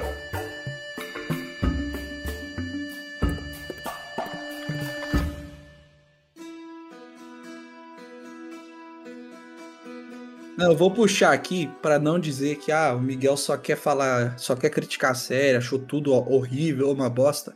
Vou criticar algo original, então não precisa vir do livro. Arondir carrega ali a única coisa boa dos primeiros episódios, dos dois primeiros episódios. Ele é realmente um elfo, mano. Você olha, cara, isso aqui é um elfo, esse aqui é um elfo do Senhor dos Anéis. O personagem eu achei um personagem original, muito bem feito. Pena que, assim, ao longo do tempo ele é deixado de lado. Uhum. Eu achei meio, meio pai ali o paralelo. Ele criar aquele romance ali, né? Uhum. Entre o personagem aleatório número 1 um e a número 2, né? Porque são personagens originais. E essa parada de romance entre elfo e humano é uma parada grande, né? Dentro ali do, do, do Senhor dos Anéis. Então, vai de Beren e Lúthien até Aragorn e Arwen, né? Então Uhum. você tem aí dois expoentes muito grandes e que são realmente relevantes. Tudo bem, ok. Mas o personagem em si, eu achei ele muito legal. Achei ele legal. E fiquei triste de que, tipo assim, conforme a série avançou, ele foi deixado de lado, né? É. Mas eu achei, achei bacana, pô, esse personagem aí. É, depois do episódio 6 ele sumiu. Ele só apareceu no set pra dizer, eu tô vivo, gente, não se preocupem. É, eu também, eu também tava gostando dele. Mas eu acho que isso é uma, é, um, é uma falha na série no geral. Porque, assim, eu não. Por mais que a gente não queira comparar com outra série, né? Que tá fazendo sucesso no momento. É uma coisa que eu vou ter que comparar. Quando eu assisto House of Dragon, e assim, não só House of Dragon, ou- outras séries também. Mas quando eu assisto House of Dragon, cara, eu tenho sentimentos fortes por todos os personagens, mano. Seja positivo, seja negativo. Exato. E esses sentimentos, muitas vezes, eles mudam Eles são muito definidos. isso, e em momentos eles mudam. Tipo, tem um personagem que eu tô odiando, e no episódio seguinte, eu tô amando ele, tô com dó dele, e vice-versa. E, cara, isso não. Eu não consegui sentir isso no Senhor dos Anéis. Eu não consegui se importar com ninguém, velho. Que é um problema da série. Isso é um outro pecado grande da série, assim, que é, isso já é faixa da própria estrutura e dos temas, assim. Porque, de novo, você falou bem, Casa do Dragão, você tem personagens assim com minutos de, de tela e você já, já tem uma reação a eles, você. Eles são cheios de personalidade. Voltando. Eu gostei muito dos pés peludos porque eles são os únicos na série que têm direito a, tipo, a ter uma, uma personalidade mais cômica, sabe? Que tá participando da trama de verdade, tá, tá meio que apagado, assim, tipo, tem a sua humanidade um pouco apagada, saca? Ou, ou tem a personalidade em, em favor de outras coisas, sabe? Você vê nobreza, Em favor da Galadriel, meu amigo. Pois é. E aí você tem essas coisas descasadas, sabe? Se você vê Senhor dos Anéis, eu revi os três filmes esses dias e, cara, eu chorei em todos. Eu entreguei em todos. Todos eles, assim, apesar de serem, de novo, não serem personagens super complexos, com milhões de motivações e tramas e, e querendo trair uns aos outros, cara, são personagens excelentes. Da forma como eles são apresentados. Exato. Quando você chega em Retorno do Rei e Aragorn fala, meus amigos, vocês não se curvam a ninguém. Você não sente que foi uma coisa tipo assim, ah, ele tá, ele tá fazendo protocolos de rei, ou ele tá seguindo um dever. Ele está honrando o sacrifício dos seus amigos por tudo que eles fizeram e tudo que eles significam para ele, saca? Eu não senti nenhuma conexão tão forte assim se formar nessa série. E isso é um pecado, porque era uma das forças de Tolkien, foi uma das forças dos filmes. Eu concordo plenamente. É, eu acho que dentro disso já é, é justamente a crítica da série. É, problema de ritmo, desenvolvimento de história, roteiro, profundidade, você não tem. Tipo assim, os episódios têm uma hora e vinte, mano. Mas é uma hora e vinte que, tipo assim, pouca coisa vai te marcar ali de verdade, né? Tanto do, do, da- da- da- do roteiro ali, das histórias, dos acontecimentos, quanto da, da- dos personagens, né? Então, por exemplo, uma coisa que o próprio Felipe comentou aí, salve pro Felipe. Mano, cadê os nove reinos humanos ali pra gente sentir a queda dos reinos? Não tem. Só tem ah, ah, o roteiro bosta criado ali dos, dos personagens aleatórios da Southlands, a Bronwyn e o Tel e essas terras do sul. Que ah, o meu ponto, literalmente que eu anotei aqui, é para vou ler pra vocês, hein? Qualquer coisa, uma merda, ninguém liga. Pronto, acabou. É isso que eu tenho pra falar sobre essa galera. Que merda, mano. Ninguém liga pra esse pessoal porque, vai, você não se conecta. Sim. Não tem peso, não tem profundidade. Não, eles já começam a série, o- a cidadezinha lá já começa com você ficando com raiva dela, porque eles desprezam o elfo, É, pô, Exato. despreza todo mundo. Despreza o único personagem bom, velho. Que Pois tá é. ali, tá ligado? assim, é, tipo assim, você devia se importar, porque essa é uma galera que é, o, é a trama inteira do episódio 6, assim, que eles estão tentando defender a casa dele. E é o nosso lar, e é a nossa casa preciosa, nós vamos defendê-la. E... Ninguém liga. Não, agora, cara, tem esse, esse plot. Cara, tem tanta coisa problemática nesse plot aí. Pô, dava sono de verdade, pô. De verdade. assim. Beleza, aí eles fogem, né? Eles fogem Isso. do, da galera. Aí, do nada, qual que é o nome da mulher mesmo que eu esqueci? Bronwyn. Isso, a Bron. Do nada, a Bron vira a, a, a líder, a rainha da, da, da cidade. Do nada ela mete um. Eu sei que eu não sou o rei que vocês queriam, mas eu sou o rei que vocês. Cara, do nada. Que, que, Mas essa- eu sou enfermeira. que, que hora que essa mulher ganhou todo esse status aí de líder? E. e- Quando ela matou o orc, pô. Ah, não. Oi. Foi muito. Matou o Sei lá, mano. Inclusive, perguntam isso pra ela na série. Ah, quando é que você foi eleita líder? Ah, quando vocês me seguiram até aqui. Sim, velho. Não tem problema. Quer botar a mulher forte? Coloca, velho. Mas escreve uma coisa decente. Todo esse plot aí é uma merda. Ah, o vulcão queimou todo mundo e eu não fiquei nem um pouco triste que eles morreram. Me importei mais com o exército do outro lugar lá que foi do que com esse pessoal aí. Então, Não, assim, eu me importei mais com os orcs, mano. Pois é, mano. O Adar foi muito mais convincente que essa galera. Porque, mano, os orcs estavam presos e se sacrificaram, velho. Isso que é um exército, velho. tipo, se sacrificaram só pra poder criar morda, tá ligado? Pois é é. tipo isso. Pior, né? Esses orcs aí são melhores do que esse pessoal aí da Southlands. Mano, esse- esses orcs aí são heróis de guerra, pô, dos orcs, pô.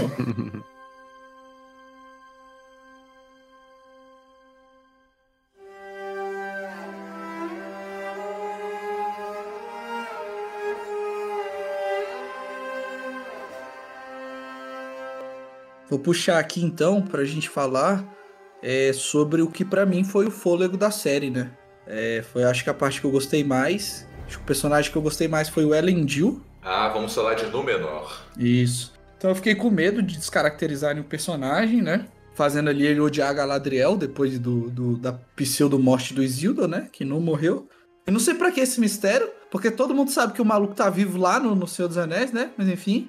É, mas ao final, né, parece que, tipo, mesmo de um jeito meio incerto ali, ele sustenta a fé dele, né? Falando aquela parada de grande custo, o que é realmente o Elendil e era o pai dele e é a galera ali que ele lidera, né? É, eu achei paia, meio triste, porque o Isildur teve que salvar ele de cinco orcs. É, Eu vou dar um spoiler aqui, né? Pra quem não sabe, Elendil e Gil-galad, que a gente vai falar depois, mais pra frente, é quem derrota o Sauron, mano. Na, na batalha mesmo, duelo assim, né? Um trielo, na verdade. Elendil e Gil-galad contra o Sauron. É, quem, quem viu o Senhor dos Anéis, né? É a introdução, né? Do Senhor dos Anéis. Uhum. Isso. É porque no filme dá a entender que eles perderam, né? E que o, o Isildur. Isildur que Ah, vai lá sim. e corta. É verdade. Mas no livro é meio que escrito como se os três se mataram ali, sacou? E o Isildur vai lá e corta lá o, anel, meio que no só pra terminar mesmo a parada. Isso. Então é. Os caras, o cara é cabuloso, pô. Então assim, aí pegou cinco orc, orc fraquinho, juntou nele ali, o cara ia falecer. Então eu achei meio triste que eles vão ter que mostrar esse momento em algum. Em algum momento eles vão ter que mostrar o cara lutando com o Sauron. né? E, e que deixa eu Achei só abrir curioso, parênteses, deixa eu só abrir um parênteses aqui que Sauron vai ter que tomar, vai ter um, um- whey protein muito bruto nesse anel de Sauron aí, né? Que o cara vai crescer, mano. Ah, é o que eu falei, esse Sauron aí, quando a gente falou, ficou muito mirrado, pô. Ganhou do, do orc, orc aleatório número 3, pô. Mas enfim, eu achei curioso, né, também, eles fazendo um paralelo ali. Quem salva ele não é o Isildur, não, mano, é o próprio Sauron, exatamente.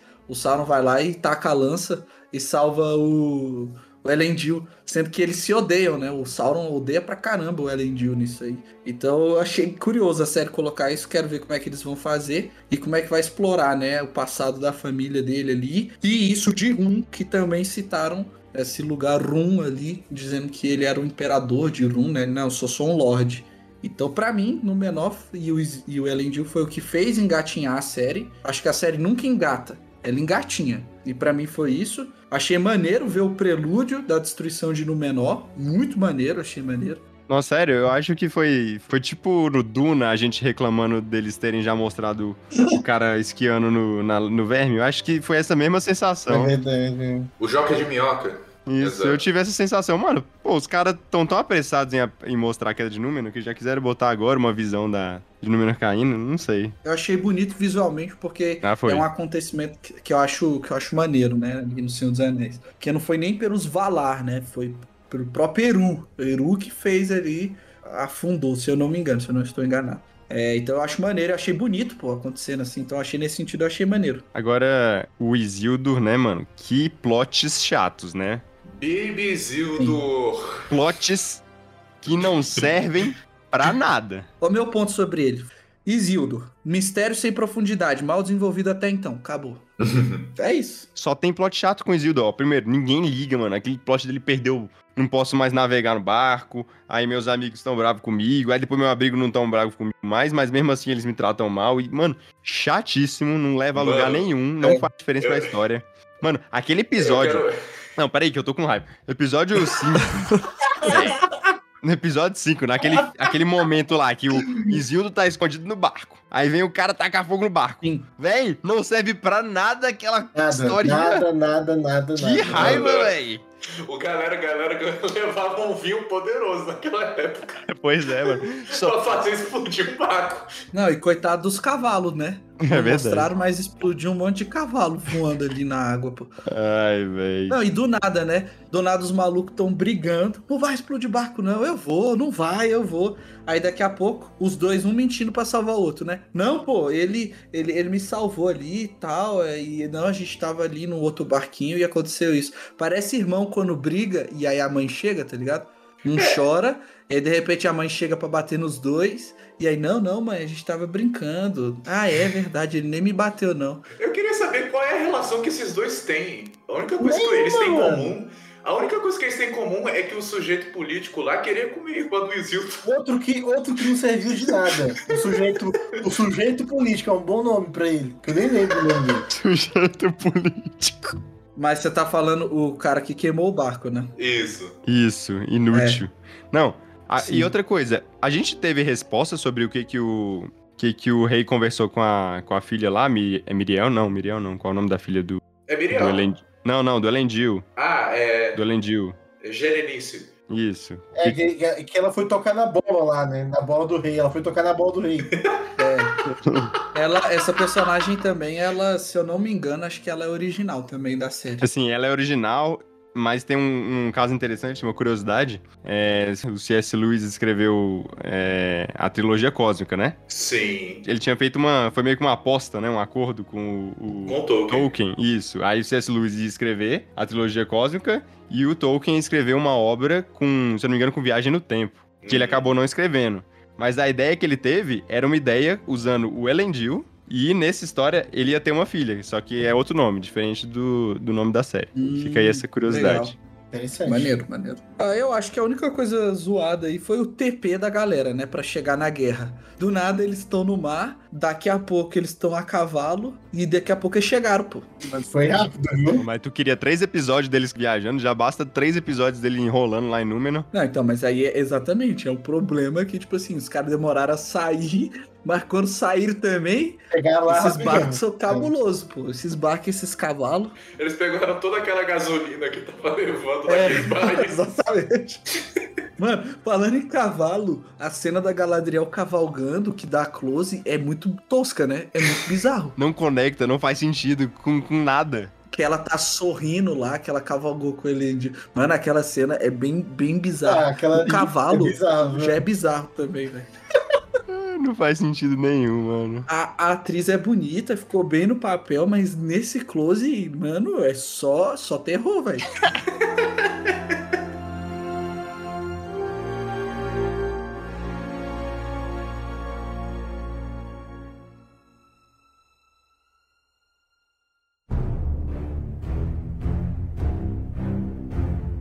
E esse Elrond de, com cara de maquito, o que, que vocês acharam?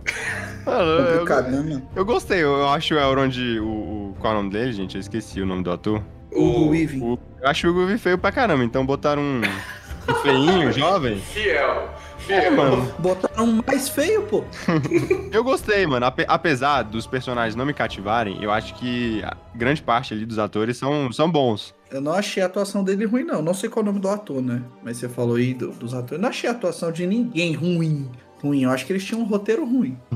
Se for ver os personagens que estão aí na série e que estavam lá na, é, na- no Senhor dos Anéis e tudo, talvez esse seja o que tem as características já mais parecidas com o futuro, né? Uhum. E, assim, as É, coisas mais preparadas pra, pra, assim, você já, você já tá vendo a tragédia anunciada, né? O sujeito fala, não, eu sou amigo dos anãos. Os anãos É. são meus amigos, assim. A gente, tem que, a gente tem que se unir. E aí você chega em dos Anéis. Anãos não são confiáveis. Não se misturem com essa gentalha. E ó, tem isso mesmo. Mais ou menos, né? O Elrond nunca foi tretudo mesmo com anão, pô. O Elrond nunca foi hostil, mas ele, assim, ele, ele cresceu e se tornou uma pessoa muito amarga. Não fosse Arwen, ele seria muito amargo. Especialmente com anões, assim, ele. Eu lembro, eu vi os seus anéis recentemente e ele fala especificamente que, tipo assim, você não pode confiar nos anãos, eles são muito gananciosos, vivem nas suas montanhas. Ah, mas até aí é verdade, pô. Até aí ele só verdade. falou a verdade. É, Ele falou a verdade, mas aqui ele tá brother do Durin, saca? Tipo assim, Só dele também, né? Ele, ele gosta de um anão, ele não gosta de todos. diante de Gil-galad, ele tenta defender a raça inteira. Ele tenta falar Sim. que não, essa é a chance dos anões. É, mas ó, diante do Durin pai, ele também fala, não confia nos elfos, confia em mim. Eu, inclusive, queria que ele tivesse. Ele falou, ah, vamos fazer isso por 500 anos, né? A promessa. Eu, eu queria que ele tivesse falado, né? Ah, não confia nos elfos, confia em mim, eu vou estar vivo até lá. Isso seria muito maneiro, né? Porque o cara realmente estaria vivo, tranquilo. Mas ó, eu achei que ele ficou bem mais político e menos guerreiro, né? Deram um, um foco bem mais na, nele sendo político e menos guerreiro. O Elrond é sinistro também, Uhum. então, acho que faltou aí, né? Acho que tem um ze- zero reconhecimento no início pro meio da série de quem é o Elrond, mano. Então tem aquela fala lá: ah, não, essa reunião agora, o Elrond, é só pra lordes élficos. Meu amigo, Ele é filho de uma estrela.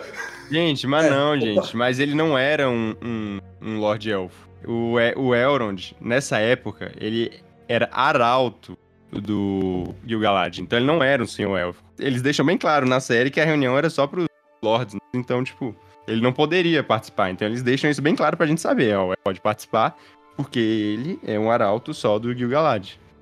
é, eu entraria no mérito do Arauto, mas. Enfim. Porque se a gente for ver o Arauto do Manwë, né, do, do Valar lá, era um cara sinistro, pô. O cara Mas que pra pegou falar lá... de Valar é outro relacionamento, né?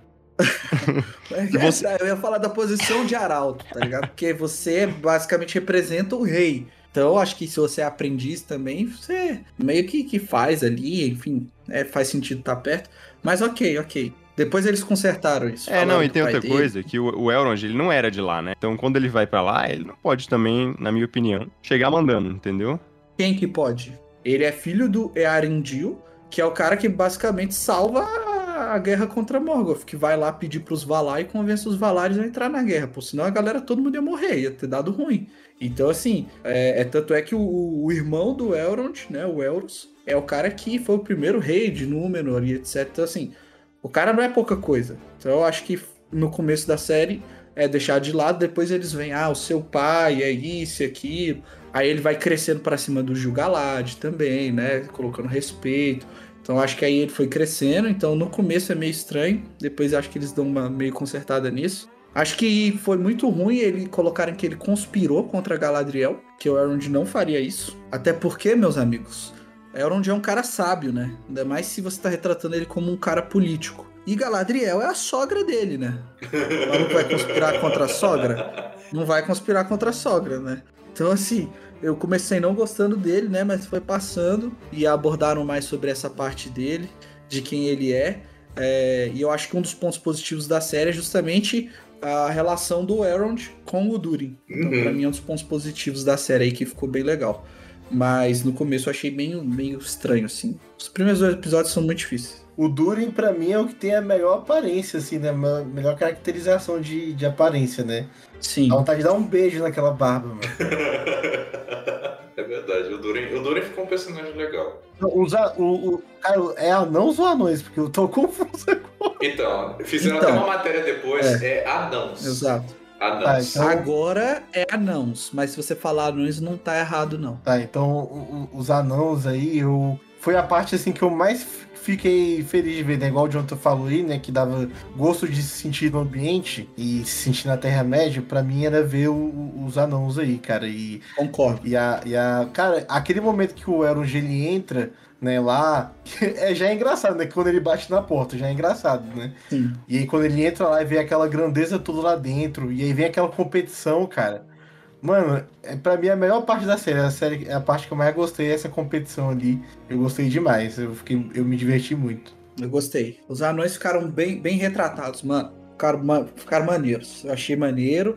Então, o Durin, a Diza e o restante dos anões, acho que foi bacana. É, eu acho que esse plot, basicamente, é sobre a amizade dos dois, né? Do Uhum. Elrond e do Durin. E o que gira em torno disso. É muito bonito. Isso. Mas eu acho que era um pouco de alívio também no meio das, da- das coisas no meio da série, que o Fernando sentia com os hobbits. Muita coisa aqui também, né? Acho que, que aca- acabava aparecendo mais vezes. Acho que a Diza é uma ótima personagem original também. Agora uma crítica aqui com, com esse plot, né, do, do Elrond. Que é, mano, qual é o sentido do Gil-galad mandar o Elrond pra uma missão de espionagem sem falar qual é a missão pra ele? Exato. É, mano, mas- Ele não, Não, sabia o que, cara, que ele ia espionar, Eu, velho. eu não queria. Eu vou... Como é que ele ia voltar com informação? Ah, eu, eu quero falar porque eu tô com raiva também, igual o Júlio tava naquela hora, mas eu tenho raiva desse Gil Galad aí, velho. Eu tenho raiva dele porque é- ele é um péssimo elfo, pô. Ele, eu vou te Não, falar então que... você tem raiva da série, né? Não, então, então, mas é, é que eu queria falar o seguinte, eu queria trazer a título de comparação aqui, porque o cara é um rei, certo? O Uhum. Galad é um rei. Uhum. Mano, ele perde, perde muito feio, mano, Alto pro, rei. pro pai do Legolas, que eu não sei o nome. O Tranduil. O Tranduil. cara perde até no glamour, ele perde, mano. Até no Cara, cabelo. mano.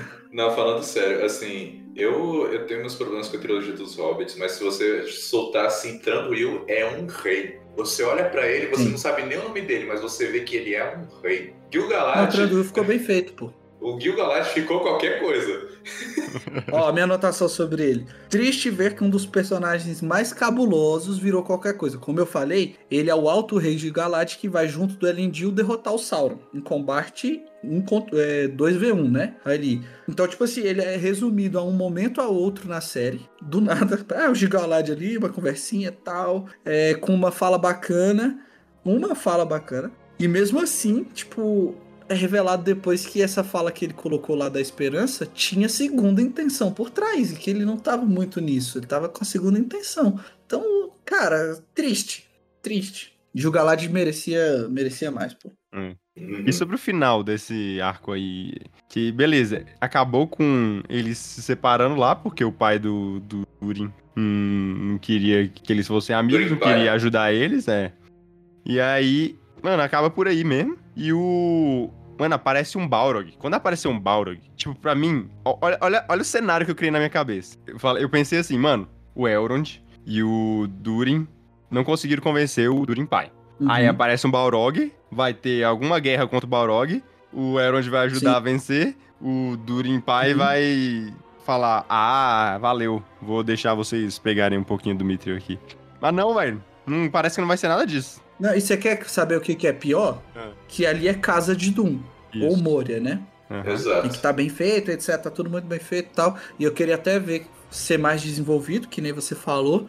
Esse Balrog pode muito bem ser o Balrog que o Gandalf enfrenta no Senhor dos Anéis. Porque eles estão aonde? Em Moria. Ou perdição de Durin, muito provavelmente. Pois é, mas não tem lógica, porque... Mas aí como é que ele foi parar lá, mano? Caraca, mas isso aí não, não era pra acontecer lá na frente? Muito tempo na frente? Exato. Não tem sentido esse Balrog estar ali se ele não for. É um fanservice igual o, o Gandalf virar assim e falar, ah, é, do escuro você. do- da escuridão você vê, pra escuridão retornará. É a Não, mesma é- coisa esse, Gand- esse Só que é pior. aparecer aí. Só que é pior porque, assim, a pessoa que não tem o conhecimento de que esse Balrog vai ser o Balrog que lá no Senhor dos Anéis vai ser o Balrog que matou o Durin e que o Gandalf vai lutar contra ele.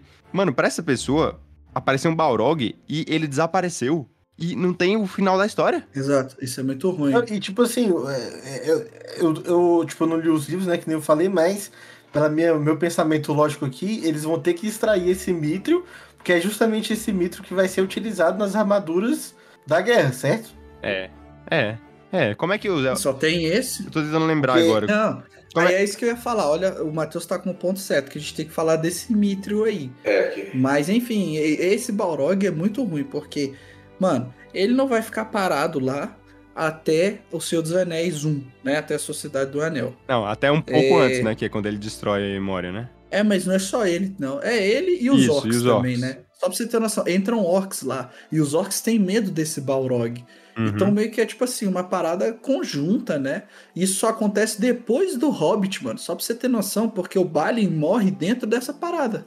O Balin, que é um anão, um anão que aparece no Hobbit, né? Lá no futuro e tal, que é o, o anão que o Gimli chora lá no, no túmulo, né? Ele que Uhum. tinha virado Senhor de Moria. Exatamente, primo do Gimli. Isso. Então, assim, não tem sentido esse Balrog tá aí. E o que é pior, se a gente for pensar pelo outro lado, não, mas na segunda temporada vão lutar com ele. Maluco, tinha dois Balrog então lá? Não, é, é pra mim, no melhor, no melhor dos cenários, isso aí é pra última temporada, saca? Não, Porque não é assim, possível. o, o. Balrog tava dormindo ali. E aí ele acordou agora, virou de lado e foi dormir de novo. É, não vai ter um momento que o Mithril vai ser dado aos elfos? Alguma parte dele? Bom, não Sim. sei. Ou não comprada, sei Ele lá. vai ter que ser extraído, mano, em algum Sim. momento. Porque os elfos têm Mithril no Senhor dos Anéis. Exato. É, mas a gente não sabe o que, que essa série maluca vai fazer, né? Provavelmente quando o rei morrer, o Durin, príncipe, deve mandar, né? Mas enfim, o- a questão do Mithril aqui, meus amigos, é a nova função dada pro Mithril. Eu quero saber o que, que vocês acharam aqui, porque eu quero ler a minha anotação aqui, ó. Uma.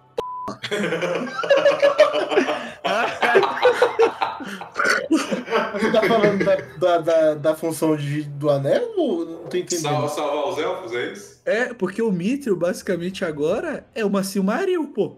É, então, o- Basicamente. a única coisa que me incomoda é a origem, porque a origem, ela vai contra os livros, né? A origem, tipo, Uhum, porque o, o, uma Silmaril não, não foi parar ali, não tem como uma Silmaril ter ido uhum, parado ali. uhum. Então, Uhum. é só isso, mano, o o meu problema com essa história. O resto não me incomoda. É porque, tipo assim, basicamente essa Silmaril, né? Tem a, a luz das árvores lá que nutriam os elfos, sei lá o quê. Só que agora, vou- olha, olha onde eu vou chegar, hein? Olha onde esse negócio chegou. O Mithril, basicamente, né? A luz dele não diminui, sei lá o quê, vai alimentar os elfos, vai dar vida pros elfos, blá blá blá blá blá. Então, basicamente, agora o Mithril tem as propriedades da Silmaril, que tem as propriedades lá das árvores, lá de Valinor. Uhum. Então o Mitro já tá mais cabuloso. Agora deixa eu perguntar pra vocês. Quem recebeu uma armadura? Vou, vou falar de novo assim. De Mitro, mano. Quem que foi? Foi o Frodo, Foi o né? Frodo e o Bilbo lá na frente. Então, tipo assim, o e e já que esse negócio é tão poderoso quanto a Silmarils, será, será que o Frodo e o Bilbo resistiram ao poder do anel? Por causa da porcaria do Mitro, que agora é uma Silmaril também? Nossa, mano, não tinha parado pra pensar Caraca, velho, o Miguel vai longe, velho. O, o Miguel foi longe É, e ué. é o pior que você, você me deixou preocupado agora. Tô Agora tô preocupado. medo. E é uma merda. Porque se, se é isso, você destrói justamente a lição que o Tolkien fala, que o menor dos seres foi quem apresentou a maior resistência, né? Ao maior dos poderes, a, a maior das trevas, e carregou o fardo e etc. Não, pô, foi porque o bicho tava carregando um item poderoso ali que ninguém sabia que ia dar. Ia, que era uma Silmaril e, o bicho tava todo vestido dela. E aí a gente entra na, na parada de, tipo, será que é isso que eles quiseram dizer com a frase que tu falou no início? Ah, a gente vai consertar o que Tolkien fez? Ô, Miguel, mas eu acho E que não, velho. Sabe por quê? Olha só, se você parar pra pensar, uma dos anéis de poder é feito de Mithril. Então, o, o Tolkien já tinha botado. Os três, os três ali. É, não, é, tá. Tá, mas tem um que ele é só Mithril, né? Ah, você tá falando do, do livro, do livro, não é, do, do livro. Uhum. Então, o próprio Tolkien tinha colocado que Mithril tem poder. Não quer dizer que o Mithril, na armadura ali do, do Frodo, tem algum poder pra combater o, o mal do anel. Acho que não. Não- Ah, não. Não, isso eu concordo. Mithril é um metal sinistro, pô. Isso aí é, é, o- é o melhor dos metais. É, da mesma forma, eu acho que na série ele foi ele, ele conseguiu canalizar o poder do Mithril por meio dos anéis. Por isso que eles construíram os anéis ali no final. Então eu acho que não, não concede esse poder a... Não, isso aí sim, mas o problema é que quando ele fala que o, como o Mithril é gerado, o, o elfo, Ah, ah. não falam qual, tá lutando contra o Balrog, e aí pega lá por causa da Silmaril, pega o raio, cai, e aí o poder da Silmaril é colocado pra dentro das veias, né, da, da montanha. E aí depois eles falam que o quê? Por que, que o Mithril é a salvação dos elfos? Porque ele contém essa luz. Então, tipo assim, basicamente eles pegaram a propriedade da Silmaril e tacaram no Mitro, entendeu? Sim. E por isso que esse Mitro pode salvar os elfos. O meu problema é só com isso. Isso realmente não tinha nos livros, então? Não. Não. Ah, sabe o que que é uma Silmaril? A, a Pedra Arken, provavelmente, né? Não, não, não. Claro que não. Tem essa dúvida, né? Porque ela caiu por ali. Então pode ser. É uma suspeita que eu tenho. Não, mas olha só, o final da Silmarils, não, eu acho que não conecta não, ó. O final da Silmarils, uma delas vai parar é, no meio do mar, Uhum. a outra vai parar no meio do, do tipo, do fundo da terra, né? Ela é jogada no fogo, na, na lava, né? Acho, na montanha. E a outra vai pra Valinor. Eu acho que não... não... É que essa, eu acho que essa, essa da montanha é justamente perto da montanha solitária, que ela é jogada. Então é uma teoria da minha cabeça. Mas enfim, eu acho que é, é- não, não, não fui pesquisar pra ver se alguém tem essa teoria também. Mas se eu não me engano, o lugar que ela é jogada é, é perto ali da montanha solitária, que faria sentido a Pedra Arken, né? Ser algo próximo. Mas enfim, a parada é que o quê? Que mesmo então que, que seja isso que o Jonathan falou, tipo assim, as Silmarils, elas são uma coisa que, pô, muito da- das histórias dessa, da primeira, é em volta delas, entendeu? É em volta delas, desse poder, dessa luz e etc que traz. E aí agora você coloca isso pro Mithril, então quer dizer que todo o aço prateado, que é o Mithril, né? Tem esse poder da, da Silmarils, entendeu? E aí, pô, quebrou, entendeu? A Silmaril não vale mais nada, porque agora você tem um, um minériozinho que você pega aqui e tem o mesmo efeito. Então, é, o meu problema com isso é essa parada, é essa parada. Porque se isso aí, se, se- se a gente pensa em continuidade, o Frodo estava vestido de uma Silmaril. O Bilbo estava vestido de uma Silmaril, o que é bizarro. É. Mas enfim, né? É, uma ideia que realmente é perigosa. Vamos esperar pra ver. Mas realmente, boa, boa sacada isso aí. Não, assim, eu tenho só uma consideração final que. Ah, não, é, Fernando. a- Não, não. O problema da série foi essa enorme metalinguagem. Eu não sei qual seria o caminho certo, porque vivemos num mundo que, em que existe Senhor dos Anéis e é muito popular, muito amado, como filmes, como produto. Então, quando você faz uma série, um dos apelos para um estúdio comprar os direitos e ir atrás disso é que você vai capitalizar em todo esse amor que já, já existe. Aham, sim. Ao mesmo tempo, esse fanservice todo, assim, foi mal feito. Eu diria que a metalinguagem inteira que existe na série, vamos encarar, cara, teve pureza artística à parte, teve algum momento em que algum produtor executivo viu a Galadriel Amazona e aprovou porque ia causar, porque ia gerar discussão. Botou a parada do, do Sauron sexy, botou a parada do Nossa. estranho no meteoro ser o Gandalf. Caraca. Fernando, Assim, você tá. Calma, Fernando, aí- calma aí. Você tá pressupondo um monte de coisa aí, né? Não, mas se ele tiver errado, depois ele pede desculpa. Pode É, continuar. é, também. Ah, não, se eu tiver errado, eu gostaria muito de pedir desculpa para pra multinacional Amazon, mas por enquanto, é, por enquanto eu, eu vou dizer que o espírito é um- há um cinismo cercando a série, há um, há um espírito de ganância. Eles estão cavando demais e muito fundo. É.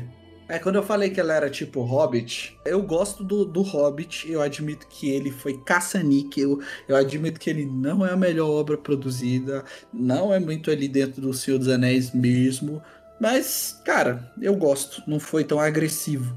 É, agora isso aqui tá sendo um caça-níquel mesmo, tá? Tipo assim, tem, tem entrevista do Hobbit que a galera fala, mas se eu não me engano que o Peter Jackson chegava, a galera chegava no set sem saber o que ia filmar na hora, porque o Peter Jackson estava pensando o que, que eles iam fazer. Isso no Uhum. Hobbit, né? No Hobbit. Isso É, do no Hobbit. Hobbit, no Hobbit. Então, assim, parece às vezes que nessa série a galera também não sabia e alguém foi inventando, eles foram criando assim e se esqueceram. O meu grande problema da série é com a continuidade, é como ela se coloca no universo. Eu acho que tinha muito espaço para construir onde não está construído e para contribuir, para enriquecer e que aí você ia ter toda a comunidade apoiando.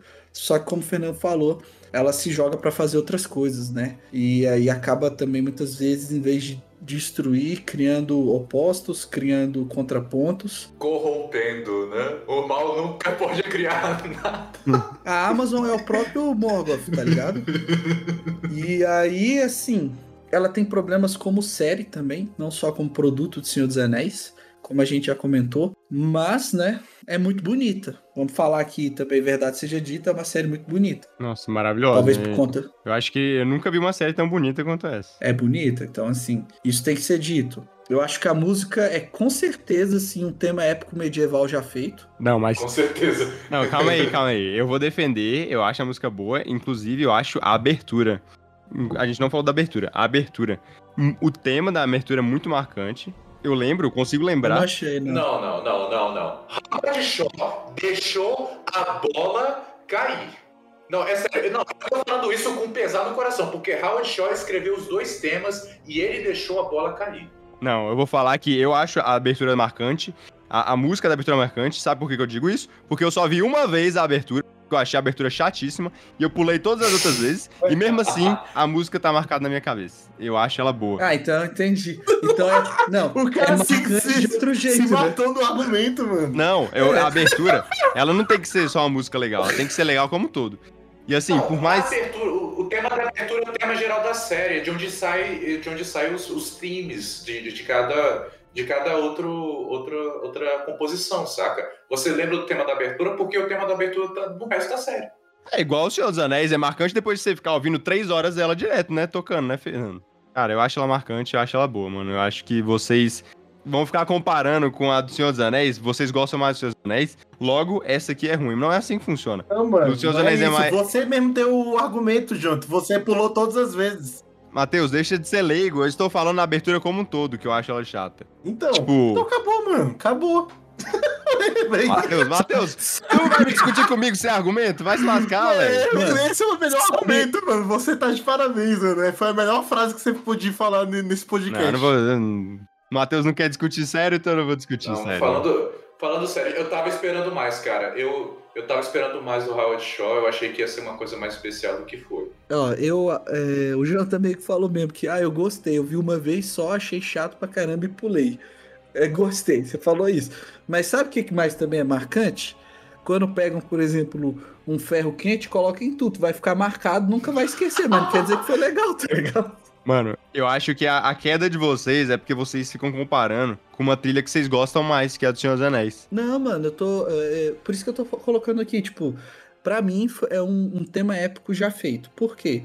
Vai ser bonito de ouvir? Vai, é um tema épico. Só que assim, pra mim, por exemplo, vai perder pra tema de, de qualquer outro jogo. Não preciso nem comparar com, o do, com, com o filme do Senhor dos Anéis, não. É, qualquer outro tema épico. Gladiador é melhor que esse. Eu não acho. eu não consigo lembrar de jeito nenhum o tema do Gladiador. Eu lembro. Mas você. E Ah, aí? já, já tu esquece, lembro a do Senhor dos Anéis. aqui. Tu pulou tantas vezes que tu vai série. esquecer já já, pode ficar tranquilo. Não vou não. Mas enfim, né? Eu achei que, que a música aí não. Tipo assim, ela não se sobressai. Ela é mais uma na, na multidão. E assim, o pior, o pior é que a abertura é, é bonita, no sentido, tipo, ela é muito. É gráfico, né? É gráfico bonito e ela é bonita, assim, a, a mensagem que ela passa, né? Porque É, sim. o, o- a gente tem lá no Silmarillion que o. o qual é o nome dele, gente? O, o Eru? É Eru? É. Criou o mundo com música. E aqui a gente tá vendo o quê? Música. A música dando forma às coisas. Então eu acho isso é muito bonito. Infelizmente é chato. Como a série, né? A série no geral é bonita, mas é chata. É, a, abertura, a abertura diz bem sobre a série. Exatamente. Representa bem a série.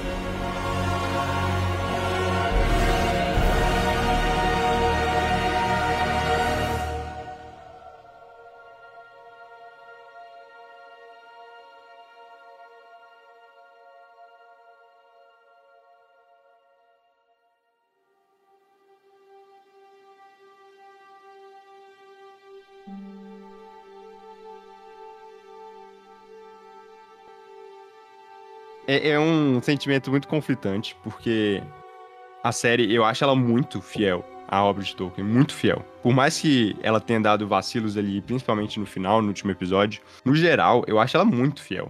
E, tipo, ela é fiel em tantas minúcias. Assim, eu ouvi horas e horas de Tolkien Talk essa semana, estudando mais sobre a série. E ela tem cada minúcia, mano, que o, o leitor mais detalhista do Senhor dos Anéis vai, né, vai ficar surpreso de estar lá. Que, assim, os caras, eles sabiam que estavam fazendo em questão de adaptação.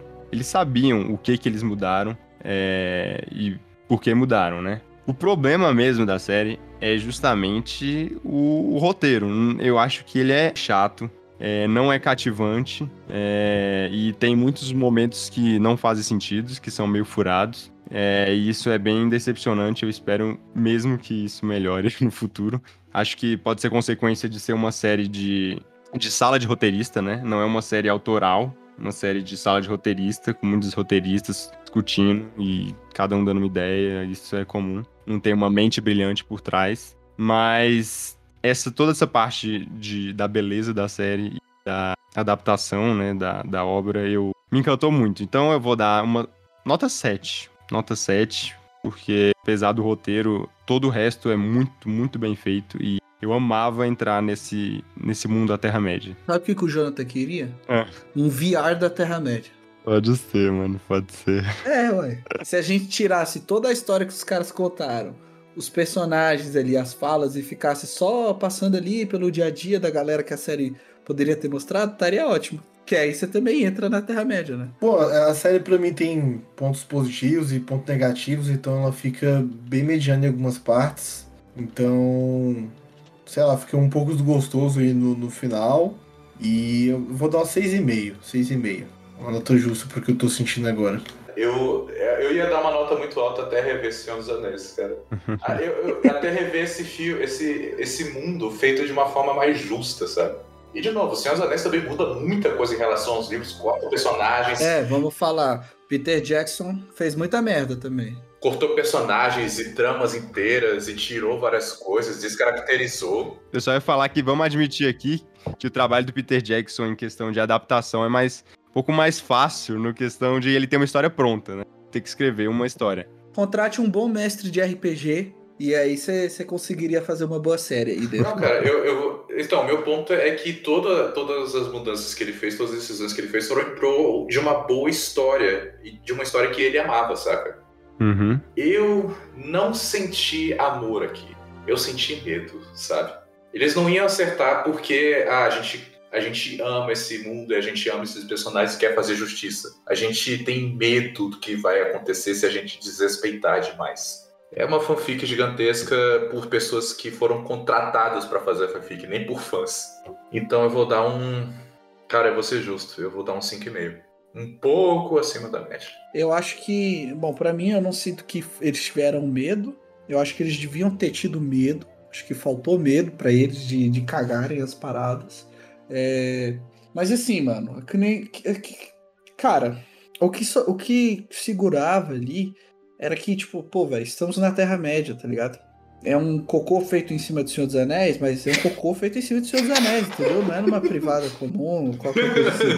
Então, tipo, mesmo que fosse um cocô, é um cocô feito em cima do Senhor dos Anéis. Então, Ainda tem, ainda tem um espírito ali, né? É isso que você tá falando. Exato, você ainda sente aquela força. Isso eu acho que diz muito sobre a própria obra do, do Tolkien em si, né? Sobre esse poder e tal, sobre o que, o que a gente pode sentir, o que, que, que traz. Pra mim, é, eu esperava bem mais. Acho que todo mundo sabe, esperava bem mais. Me- estou pagando minha língua aqui quando eu disse que não tem como ser ruim. Porque Verdade, mano. não vou dizer que a série é horrorosa, que ela é a pior coisa já feita. Então, assim, ela tem alguns pontos que são bons, ela tem uma. te lembra um pouco ali do, do próprio sentimento ali de, de, de Senhor dos Anéis mesmo. Então eu vou dar aí a nota de. acho que 5,7, 6. Tô de 5,5 e 6, cara. Sinceramente. Caraca, assim, eu, eu dei a menor nota. Parabéns, mano. É, é, espero que melhore, cara, de verdade, assim, eu espero que a segunda temporada seja melhor. Não sei se vai, porque, pelo que eu vi, os caras estão falando que vai ser focada no Sauron, pra gente ter empatia com o Sauron. Acho que passaram disso aí, de tentar isso aí já. Eu não, eu não sei se vai, porque talvez tenha Gandalf na segunda temporada. Pois é, te- temos essas aí, então não Há, sei. há- quem diga que tem Gandalf na primeira. Não, com certeza tem, né? Eu não vou, eu não vou tocar mais nessa ferida do Jonathan, não. Ah, acho que é isso, cara. Hoje é um dia triste. Ah, Sabe, é. sabe o que, que a gente tem que falar pra essa série? Hum. Not Today. Se hoje é um dia triste, imagina daqui duas semanas que a gente vai ter que gravar o Adão Negro, mano. A parada é essa. Tu, tu espera o quê de Adão Negro? Eu, eu espero The Rock, mano. Um filme The Rock. E, e é o que tu vai ter. Entendeu? Exatamente. A E é o que eu não queria, né, mano? Eu não queria. Não, que isso. Mas é o que. Eu não vou ser decepcionado. Isso é verdade. Ah, então. Eu não vou Não, mas você seja surpreendido. Não, não vou, não. Exato, Acredite, Fernando. Exatamente. Tu também, tu também só vai saber se tu assistir, mano. Ué, mas eu vou assistir. Quando chegar na HBO Max. Então, mas aí no, no podcast você não vai saber. Mas aí é vocês que não quiserem esperar por mim. Meu irmão, isso aqui tá parecendo o final do Retorno do Rei, não acaba. Não, se fosse o final do Retorno do Rei, tava bom, né, Fernando? Não, eu, eu não tô entendendo nem por que que a pessoa que tá ouvindo isso aqui tá aqui ainda. Pode ir embora, pô. É, mano, já acabou. Acabou, velho. É igual a gente vê na série até o final pra ver se tinha alguma coisa que ia salvar, né? Exatamente. Vocês ficaram ouvindo a musiquinha do final? A música eu, foi boa. eu fiquei. Eu fiquei, música eu foi fiquei. tá bem. Eu fiquei. Fiquei com uma chamazinha de esperança ali. né? Galera, agradeço a você que teve coragem de ouvir este episódio até o final. Episódio grandinho aí, né? Mas obrigado, continue nos apoiando. A gente foi bem sincero aqui, eu acho, sobre, sobre a série. Mas vai lá, assiste lá. É, tira suas conclusões, conta pra gente também o que, que você achou. Que nem a gente falou, né? Opinião é igual anel, cada um tem o seu e dá, quem, quer. Então, obrigado, valeu, galera. Falou. The sun is fast falling beneath trees of stone. The light in the tower no longer my home. Past eyes of pale fire, black sand for my bed. I trade all I've known for the unknown ahead. Call to me, call to me, lands far away, for I must now wander this wandering day. Away I must wander this wandering day. Of drink I have little, and food I have less. My strength tells me no, but the path demands a yes. My legs are so short, and the way is so long. I've no rest nor comfort, no comfort but song.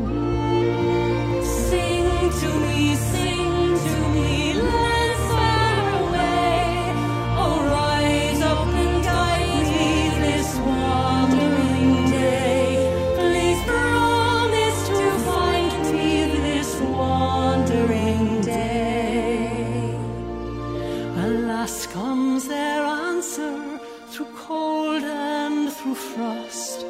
But not all who wander or wander are lost.